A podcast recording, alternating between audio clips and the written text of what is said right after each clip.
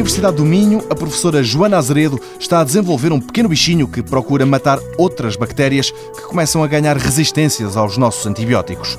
A professora começa justamente por aí, para explicar o trabalho que desenvolve. O arsenal de antibióticos que existe e que é extenso e poderoso está a começar a chegar a um limite. E, inclusive, há bactérias que são resistentes a mais do que uma classe de antibióticos. Quando são resistentes a três classes de antibióticos, são chamadas as multiresistentes. E essas são preocupantes. Muitas vezes é impossível debelá-las.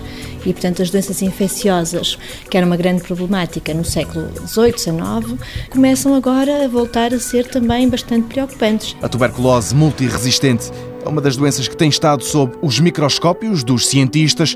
Joana Azeredo tem uma ideia para combater estas e outras bactérias. A proposta é uma ideia que não é recente, é uma ideia muito antiga que surgiu uh, no início do século XX, em que utiliza vírus que matam bactérias. A verdade é que antes ainda da existência dos antibióticos, os vírus eram usados para combater muitas doenças infecciosas.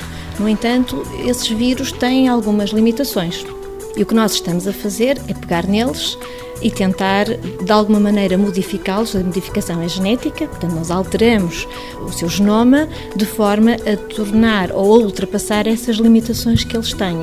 E quais são as limitações?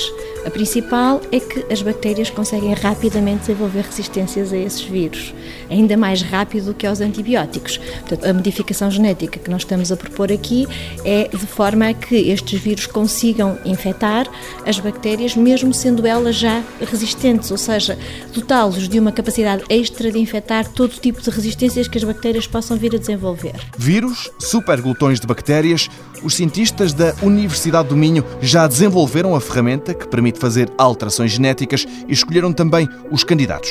Agora é trabalhar. Temos uma coleção extensíssima de vírus e conseguimos encontrar aqueles que nos eh, parecem mais interessantes.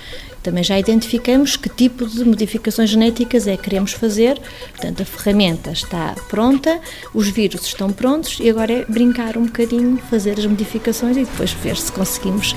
E eu acredito que seja uma questão de seis meses, coisa assim. Acho que já conseguimos ter alguma coisa pronta. Poucos meses, uma escala temporal que nada tem a ver com o que poderá acontecer a seguir. Se tudo correr bem, até o supervírus se transformar num medicamento pode demorar muito tempo.